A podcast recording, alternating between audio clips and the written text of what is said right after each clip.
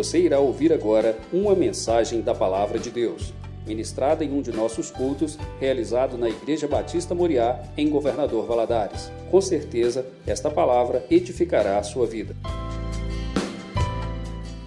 Abra sua Bíblia no capítulo 2 do livro de Marcos. Nós vamos ler um texto muito conhecido nosso, de um milagre que Jesus vai operar na cidade de Cafarnaum. E essa história, esse registro, esse relato tem muito para nos ensinar. Eu não me canso de ler e de ouvir a respeito deste milagre.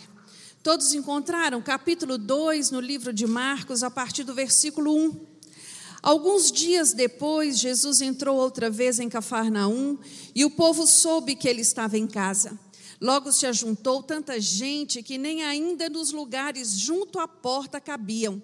E ele lhes anunciava a palavra. Presta atenção da prioridade de Jesus. Jesus não perdia oportunidade para anunciar a palavra. A multidão aglomerou, o que, é que Jesus fazia? Pregava pregava o reino de Deus, pregava as boas novas. Versículo 3: Vieram a ele conduzindo um paralítico, trazido por quatro homens, e não podendo aproximar-se dele por causa da multidão, descobriram um telhado onde estava e, fazendo um buraco, baixaram o leito em que estava o doente. Jesus, vendo a fé deles, disse ao paralítico: Filho, perdoados estão os teus pecados. Estavam ali assentados alguns dos mestres da lei que raciocinavam em seu íntimo, algumas versões vai dizer arrazoavam. Por que profere estas blasfêmias? Quem pode perdoar pecado senão Deus? Jesus, conhecendo logo em seu espírito que assim pensavam entre si, lhes disse: Por que pensais sobre essas coisas em vossos corações? Qual é mais fácil, dizer ao paralítico: Estão perdoados os teus pecados, ou dizer-lhe: Levanta-te, toma o teu leito e anda? Ora, para que saibais que o Filho do Homem tem na terra poder para perdoar pecados, disse ao paralítico: A ti te digo: levanta-te, toma o teu, o teu leito e vai para a tua casa. Ele se levantou e, tomando logo o leito, saiu na presença de todos, de sorte que todos se admiraram e glorificaram a Deus, dizendo: Nunca vimos tal coisa. Ainda de pé, de olhos fechados, vamos orar mais uma vez. Eu vou te pedir agora que você fale com o Senhor, para o Senhor te dar entendimento, para o Senhor te dar discernimento, para que Ele venha abrir os olhos espirituais para compreender aquilo que Ele tem para nos dizer nesta noite. Senhor nosso Deus, eu te louvo. Eu te dou graças, Senhor, pela oportunidade de estarmos aqui reunidos em Teu nome. Coisa boa, Senhor, é estar na Tua casa. Coisa boa é saber que o Senhor se faz presente, pois a Tua palavra nos testifica assim. E coisa melhor ainda é ouvir a Tua voz, ouvir aquilo que o Senhor tem para falar conosco. Nesta noite, meu Deus, eu te peço, abre o nosso entendimento, nos dê discernimento, Deus, da tua revelação para nós nesta noite, que possamos sair daqui alimentados pela tua palavra, modificados por tudo aquilo que o Senhor tem nos dizer nesta noite. Meu Deus, eu repreendo na autoridade do nome de Jesus todo espírito de inquietação, todo espírito contrário à tua palavra bate em retirada no nome de Jesus. Que as mentes estejam, Senhor, lacradas pelo teu Santo Espírito. Ministra, Deus, em nós. Ministra, Senhor, na minha vida. Me usa, Deus, apesar das minhas falhas. Tem misericórdia de mim. É o que eu te peço no nome de Jesus e te agradeço. Amém.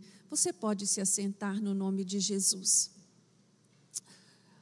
Esse texto que acabamos de ler, sem dúvidas, é um dos textos mais ricos na palavra do Senhor.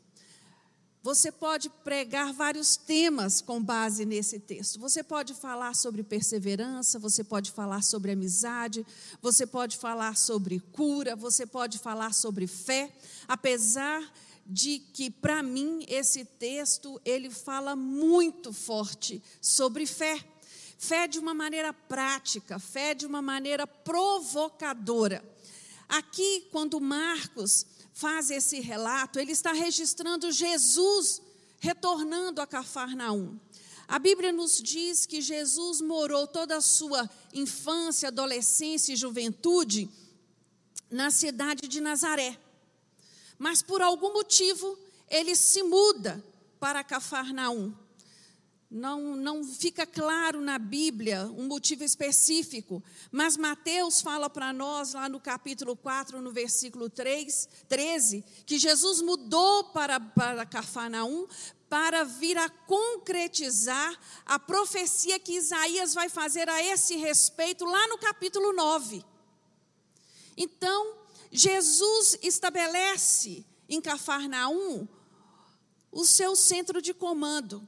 Cafarnaum ficava à beira do mar da Galileia, né, numa cidade litorânea, perto de Betsaida, da cidade de Pedro, e ali Jesus fez o seu quartel-general ali naquela, naquele lugar.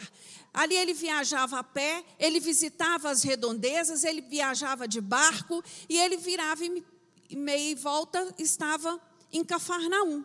E aqui está registrando que Jesus estava de volta né, na sua cidade, e ali a Bíblia nos diz que ele estava em casa e que todos ficaram sabendo né, da notícia. E não demorou muito para se juntar uma multidão. Quando nós olhamos para a Bíblia, nós vemos que o que não falta é multidão acompanhando Jesus. Aonde ele ia, cada um pelo seu motivo, mas havia ali uma multidão acompanhando, buscando estar perto de Jesus. E esse texto vai falar conosco de quatro amigos, de quatro homens, que quando sabe da notícia, pensa: vocês estão sabendo do que está acontecendo? Jesus está na cidade. O que você acha de levarmos o nosso amigo paralítico até ele?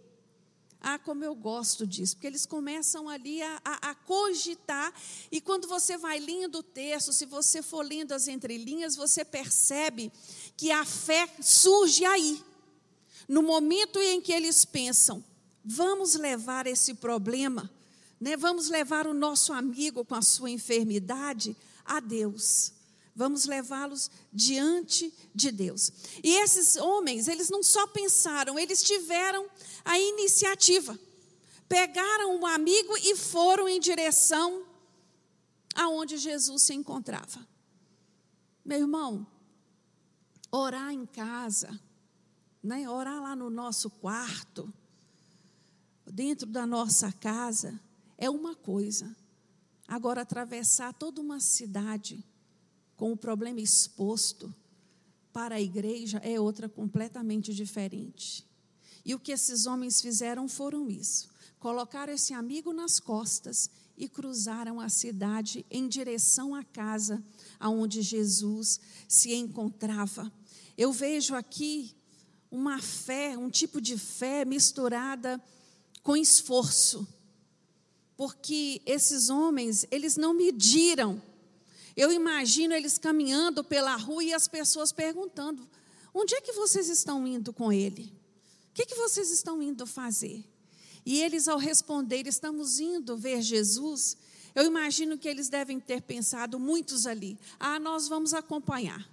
Ah, nós vamos atrás para ver se Jesus pode fazer mesmo alguma coisa por este homem. E ali a multidão foi crescendo. Quando chegam diante da casa, eles percebem o quê? Não tem como entrar, não tem como passar.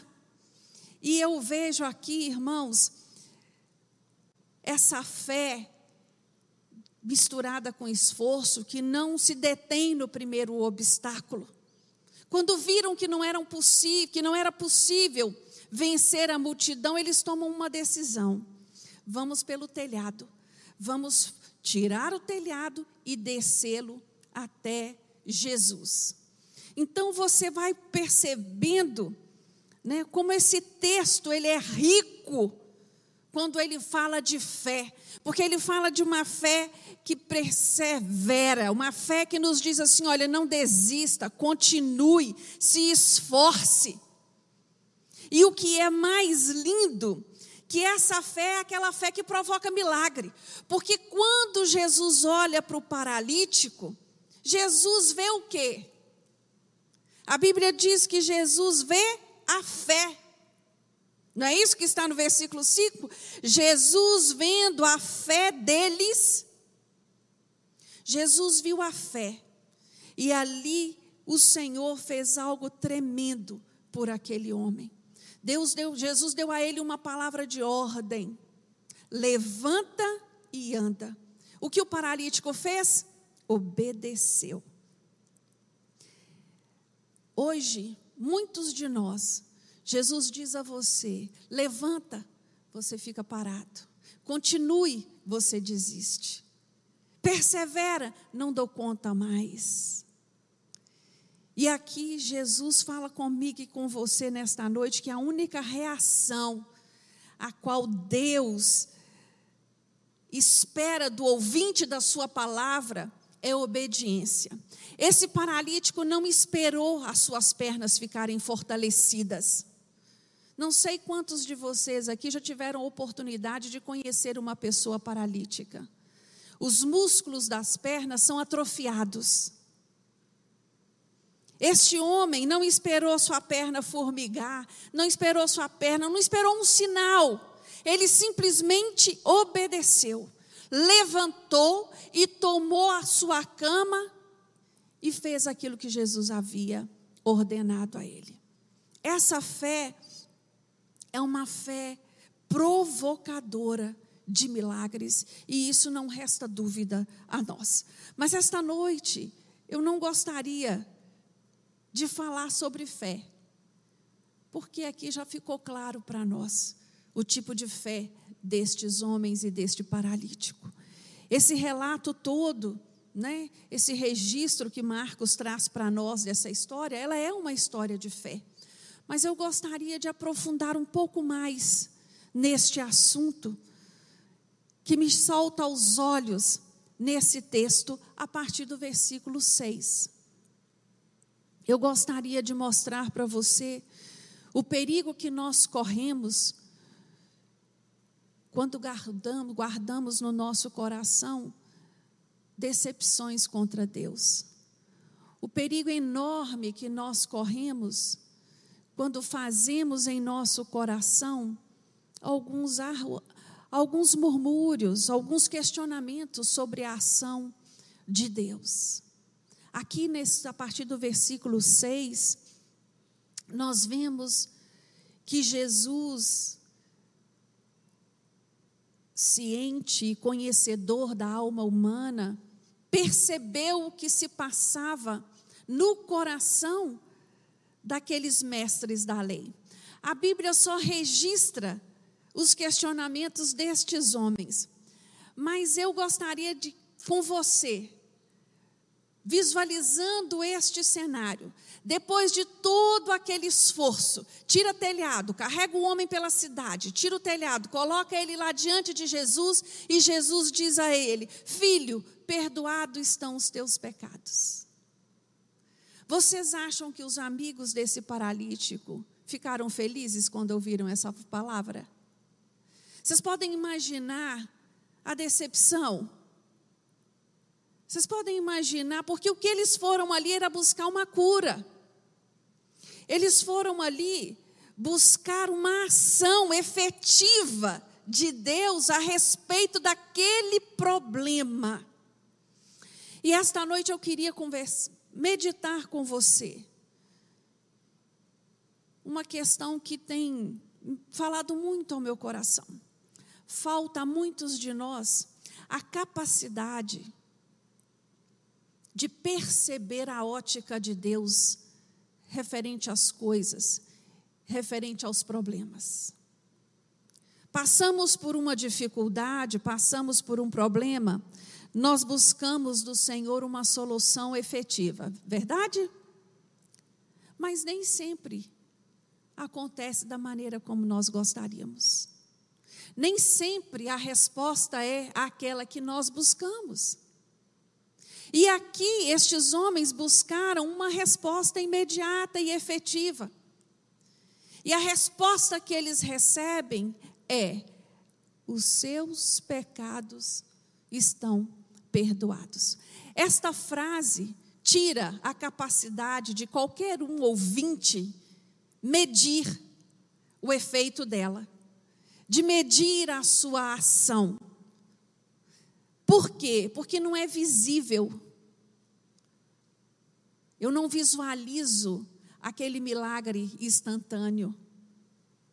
Sabe por quê? Porque falta a mim e a você, muitas vezes, diante do problema, a capacidade de compreender o que Jesus fez por mim e por você na cruz do Calvário. Esse é o nosso problema. E o problema daquele momento é o problema de hoje ainda. Muitos na igreja medem o seu relacionamento com Deus através das, das bênçãos recebidas. E Deus quer falar comigo e com você esta noite, que não é por aí. Não é isso o que Ele tem para nós. Quando lemos lá no livro de Efésios, capítulo 1, versículo 18, Paulo nos fala assim: ora, para que os olhos do vosso entendimento sejam iluminados e eles vejam. Eu gosto muito do livro de Efésios. E a oração que Paulo faz aos, aos, à igreja de Éfeso, aos irmãos de Efésios, é lindíssima.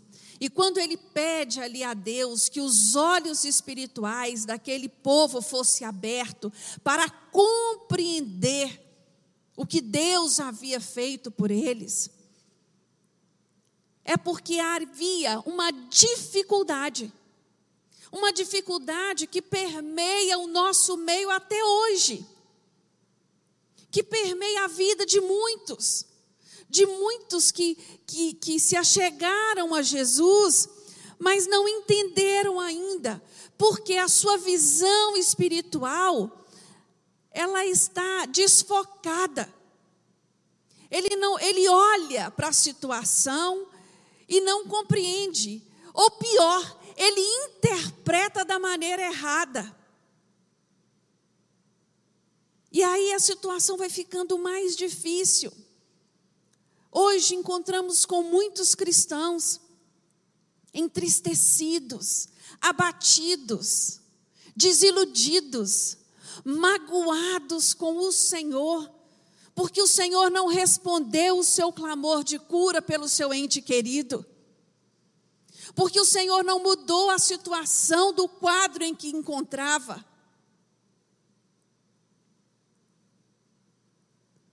Por que disso? Porque estamos olhando por uma resposta imediata. A nossa capacidade de ver além está muito restrita. Até porque eu só sou capaz de ver além se o meu relacionamento com Deus está na proporção certa que a Sua palavra nos diz.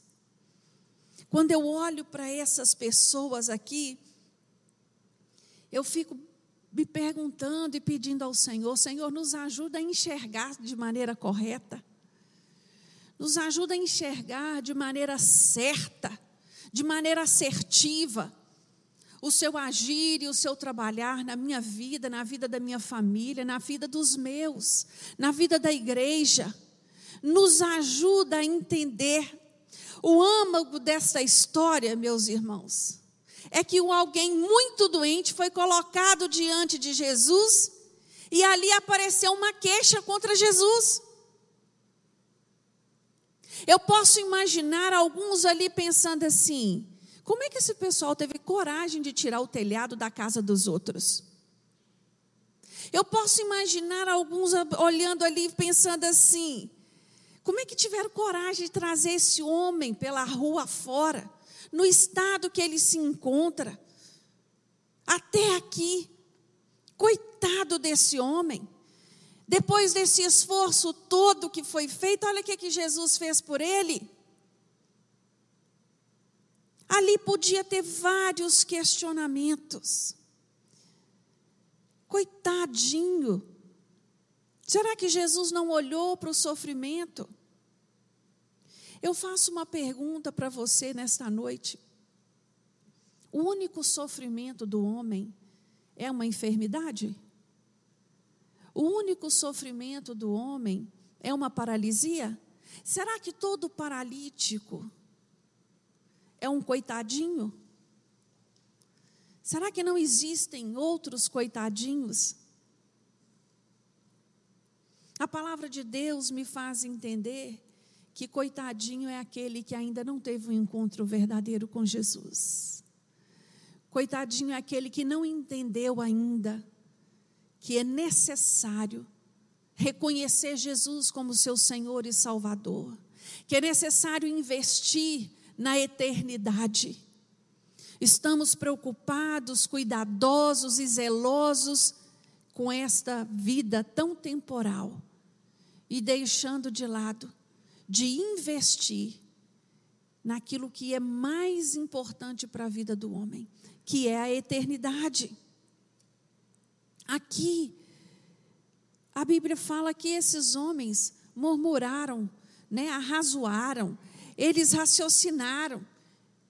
Quem é esse para proferir blasfêmias? Quem pode perdoar pecados senão Deus? Nessa afirmativa eles estavam certos, mas eles não entendiam, não o reconheceram. Viram, mas não compreenderam quem era Jesus. Por isso estava ali aquele questionamento. E aí Jesus vem e nos surpreende com uma pergunta maravilhosa. Jesus vai dizer assim: o que é mais fácil? Curar ou salvar? Quando olhamos para os evangelhos, nós encontramos algumas perguntas deste tipo no evangelho. Eu gosto muito quando Jesus encontra com o cego Bartimeu. E aquele cego grita e pede socorro e pede ajuda. E quando Jesus se depara com ele, Jesus pergunta para ele: O que queres que eu te faça? Vocês acham que Jesus, quando faz essa pergunta, ele tinha dúvida do que fazer pelo cego? Não. Quem tinha dúvidas era o cego. Jesus estava testando a dúvida do cego, se ele tinha fé suficiente em Jesus para requerer dele o milagre que ele necessitava. Nós encontramos um, um, um paralítico lá do, no lago, de, do, no tanque de Betesda, que Jesus chega a ele. E Jesus faz outra pergunta para ele: Você quer ser curado? É uma pergunta direta. Mas aquele homem não soube ter uma resposta objetiva. Ele fica dando explicações para Jesus, porque ele não entendeu. E Jesus, quando faz aquela pergunta, aquele homem queria trazer luz ao entendimento dele. E aqui nós vimos a mesma coisa. Quando Jesus lança essa pergunta, a multidão que estava ali, e principalmente aos que arrazoavam a respeito da, da, daquela situação, eles estavam querendo abrir o entendimento deles. Ele estava querendo trazer luz. Ele estava querendo trazer clareza a cada um daqueles homens e mulheres que ali se encontravam. E ele faz essa pergunta: O que é mais fácil? Curar ou salvar. Eu acho que, que nunca vamos poder entender Jesus e a sua obra se não soubermos responder essa pergunta de maneira correta. Se não tivermos a, a, o, o, o entendimento correto dessa pergunta, corremos de guardar dentro de nós tristezas e amarguras a respeito do agir de Deus. Porque pensamos, né? Por que, Senhor, o Senhor não curou? Por que o Senhor não mudou? Por que, Senhor, eu estou vivendo esta situação? O porquê da demora? O porquê o Senhor permitiu? São questionamentos que permeiam a nossa mente, que fazem parte de nós como seres humanos. limitados.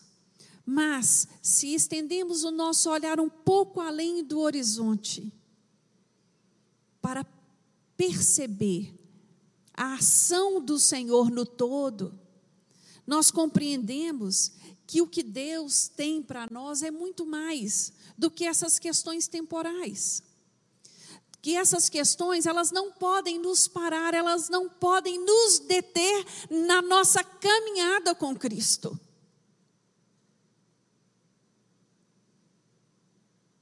Existem pessoas neste momento chorando amargamente o luto.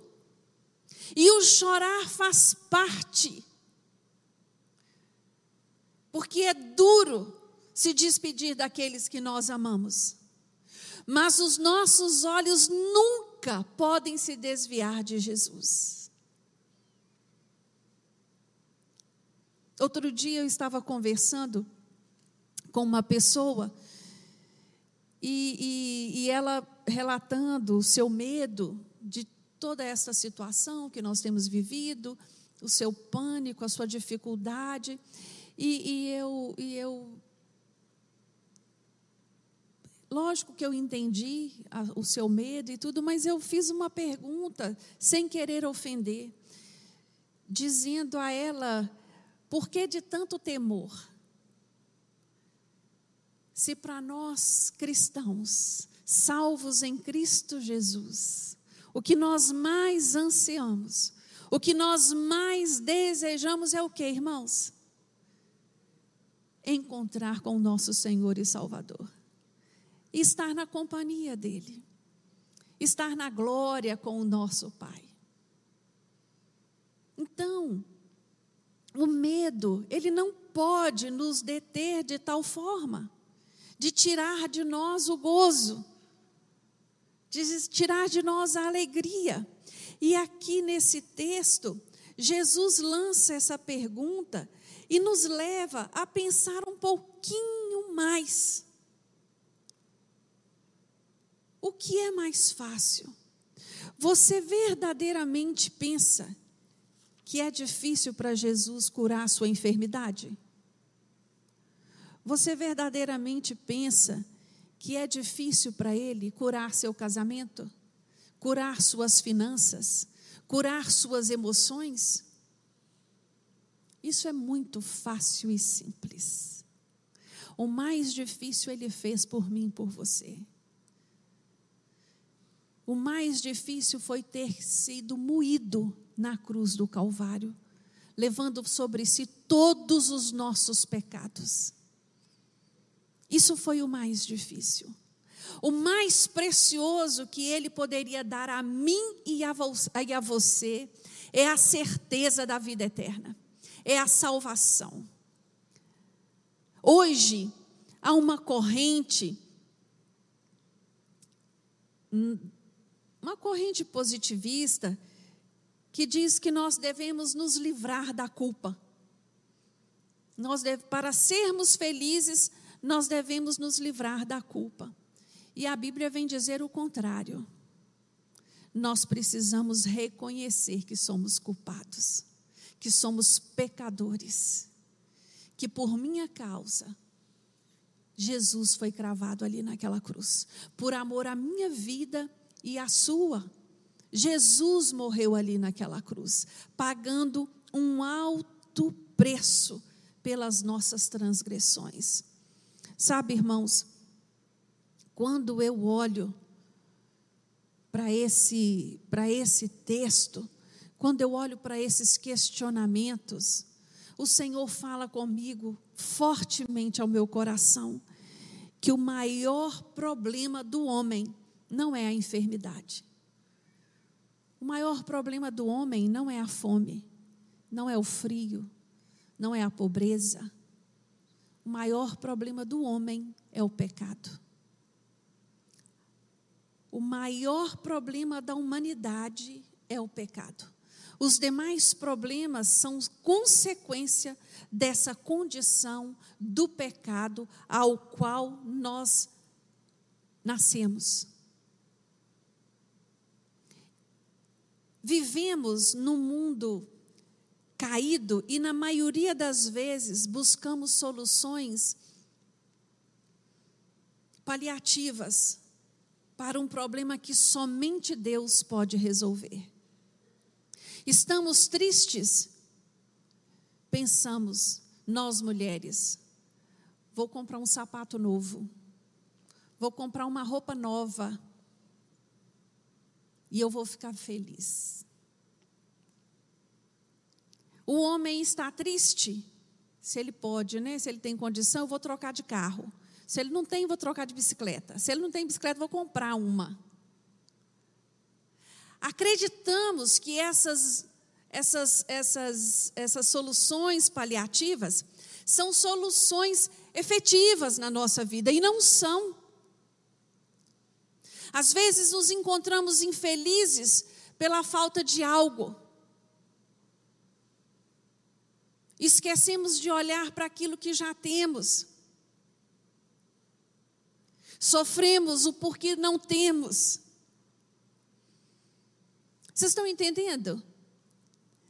E o Senhor, Ele vem dizer a mim e a você que o bem mais precioso que Ele poderia ter feito por nós é ter nos salvado, perdoado o nosso pecado. Porque quando Ele nos resgatou, Ele permitiu a nós vivermos uma nova experiência de vida. Ele colocou no nosso coração uma esperança que no mundo não tem. Ele abriu os nossos olhos para entender que o pecado afasta o homem de Deus. O pecado ele direciona o homem para o inferno. Que o pecado ele vai ele vai cada vez mais travando a vida do crente, travando a vida do homem.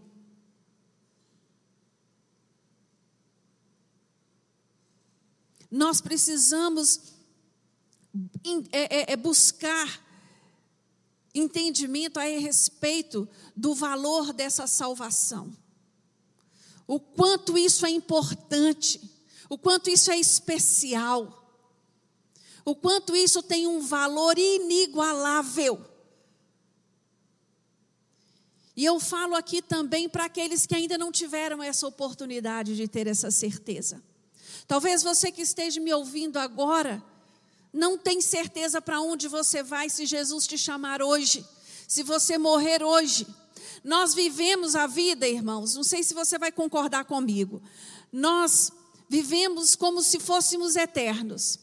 Fazemos tantos planos, sonhamos tantas coisas, não que seja errado planejar ou sonhar, não. Até porque a Bíblia diz que sonhar é do homem, mas realizar estes sonhos é da parte de Deus mas nós esquecemos que isso tudo que vivemos aqui é muito pequeno diante da eternidade. É muito pouco diante da eternidade. Nós fomos criados para sermos eternos, seja na glória ou seja no inferno. Não se iluda. Não pense que você morrendo hoje que tudo acabou. Isso é mentira de Satanás. Aí é que vai começar. Vai começar a eternidade para mim e para você. Eu, quando eu olho para esse texto, eu vejo que esses questionamentos estavam ali presentes naquele momento porque as pessoas não entenderam o que Jesus estava fazendo por aquele homem.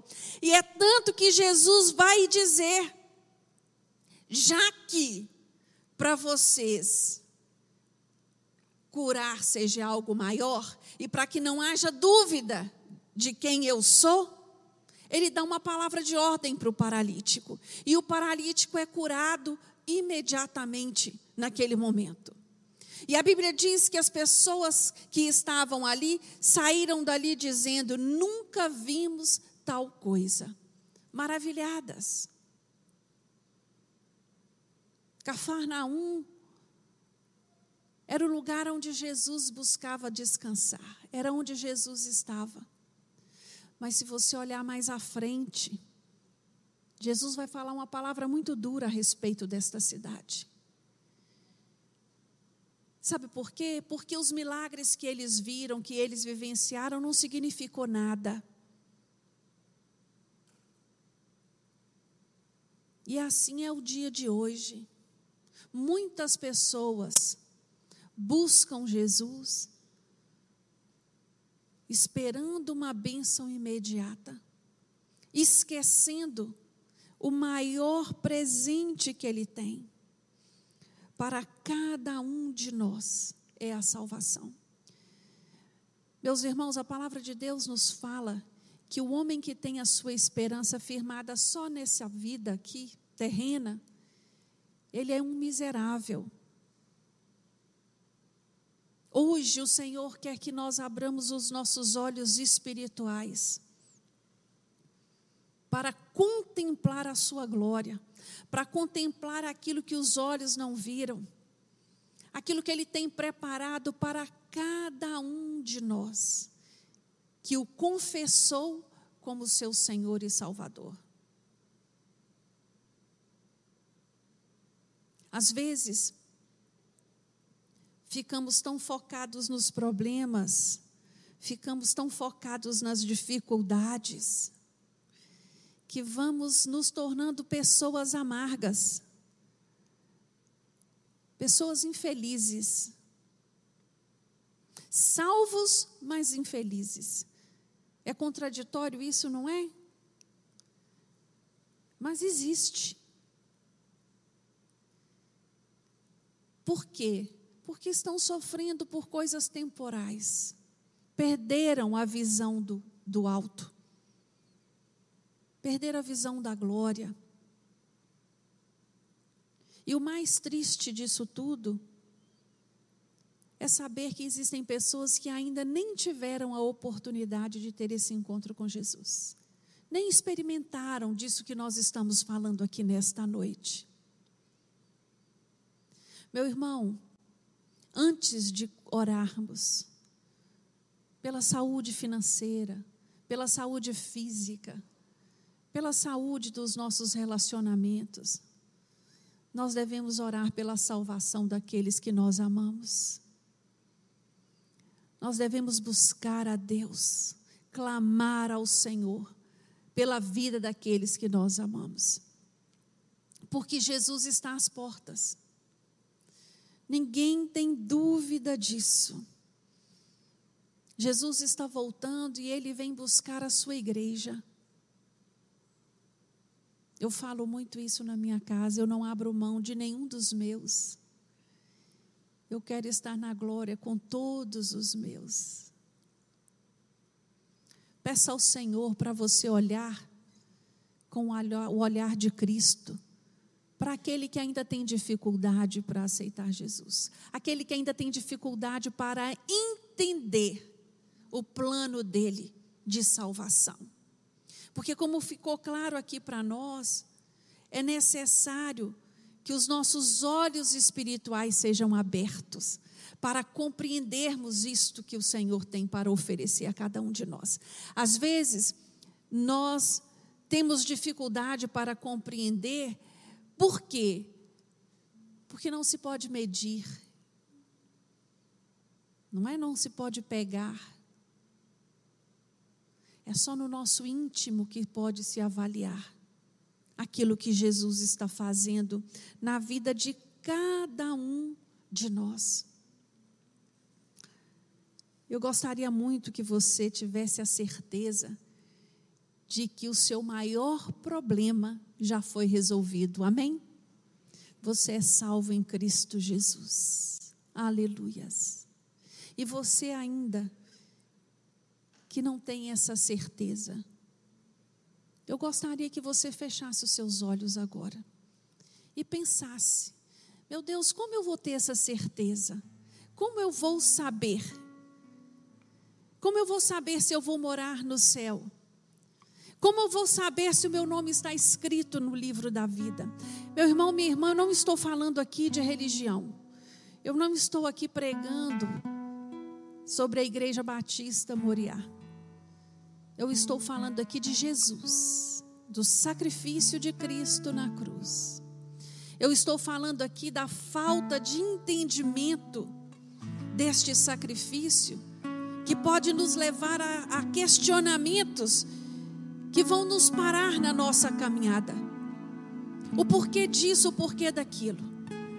Eu estou falando aqui com você de um propósito maior para a minha vida e para a sua vida.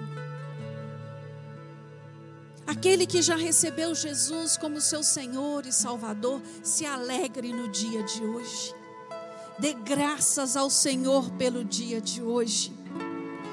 Mas se você ouviu essa palavra e não tem certeza da salvação ainda, hoje é noite de conserto. Vamos ficar todos de pé. Esse momento é um momento muito sério. Esse é um momento aonde há uma luta espiritual travada. Sabe por quê? Porque o inimigo da minha vida e da sua vida, ele não quer que você compreenda isso. Ele quer fazer de você tapete.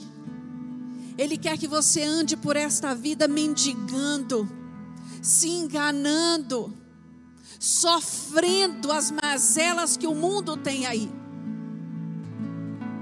Não se engane. O mundo vai de, pior, de mal a pior.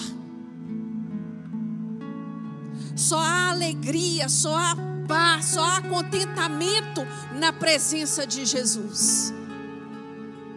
E eu não estou aqui querendo te ameaçar, nem te, te, te amedrontar. Isso é a verdade. É a verdade nua e crua. Não se iluda. Hoje é noite de concerto com o Senhor. Receba Jesus como seu Salvador. Romanos 10, versículo 9, nos diz assim: Se você confessar com a sua boca que Jesus é o Senhor e crer em seu coração que Deus o ressuscitou dentre os mortos, será salvo. Você não precisa fazer mirueta. Você não precisa dar cambalhota, você não precisa de nada. Você precisa somente confessar com a sua boca: Jesus, eu te recebo como meu Senhor e Salvador. Eu creio em Ti de todo o meu coração. Feche os seus olhos agora. Eu vou te dar a oportunidade de fazer essa oração simples e pequena ao Senhor. Se há alguém aqui que ainda não teve essa oportunidade de confessá-lo como seu Salvador, faça-o nesta noite. Não perca, não perca a sua chance. Nós não sabemos o dia de amanhã. Nós não sabemos o que pode nos acontecer quando sairmos aqui pelaquela porta. Fala com o Senhor. Jesus, eu te recebo como meu Senhor e Salvador. Jesus, perdoa os meus pecados. Eu reconheço que tu és poderoso para perdoar os meus pecados. Perdoa as minhas iniquidades, perdoa as minhas falhas. Eu quero confessar nesta noite com a minha boca que eu creio em ti de todo o meu coração. Ah, Deus, que coisa linda, Senhor. Meu Deus, eu fico maravilhada com o teu amor por nós. Mesmo sendo pobres e miseráveis, o Senhor olha para nós com um olhar de misericórdia, com um olhar de amor, nos resgata do mais profundo abismo aonde estivermos nos encontrando. O Senhor tira-nos de toda a impureza. O Senhor é aquele que troca a veste do pecador por vestes brancas. O Senhor é aquele que tira toda a tristeza e coloca no lábio, nos lábios um cântico novo. Ah, Jesus, muito obrigado por tamanho amor. Obrigado por tamanho sacrifício ali na cruz. Não nos deixe nunca, Senhor, perder o foco, esquecer de tudo que o Senhor fez por cada um de nós. Não nos deixe iludido com este mundo. Não nos deixe, Jesus, desviar a nossa visão do reino. Nos dê compreensão total da Sua obra em nós. Que todos os dias possamos agradecer pelo Teu tamanho sacrifício. Que todos os dias possamos agradecer pelo alto preço pago ali naquela cruz. Ah, Deus, meu coração é grato. É grato porque um dia o Senhor olhou para mim e me tirou do lugar onde eu me encontrava. Meu coração é grato porque o Senhor escreveu uma nova história para minha vida. Obrigado, Senhor. Obrigado pela vida de cada um dos meus irmãos que aqui se encontram. Obrigado pela vida daqueles que estão nos ouvindo nesta hora. Senhor, visita a tua palavra nos diz que é o teu espírito que convence o homem do pecado. Ah, Deus, não é o meu muito falar que faz mudanças, mas a tua presença. Visita o coração duvidoso nesta hora, no nome de Jesus.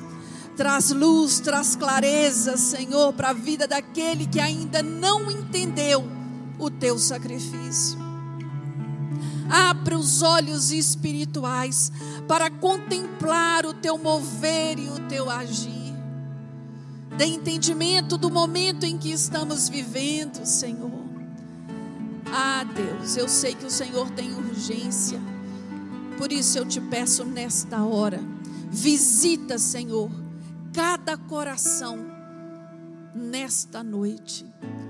Aqueles que estão aqui no templo e aqueles que estão nos ouvindo. Essa é a nossa oração no nome de Jesus. Amém.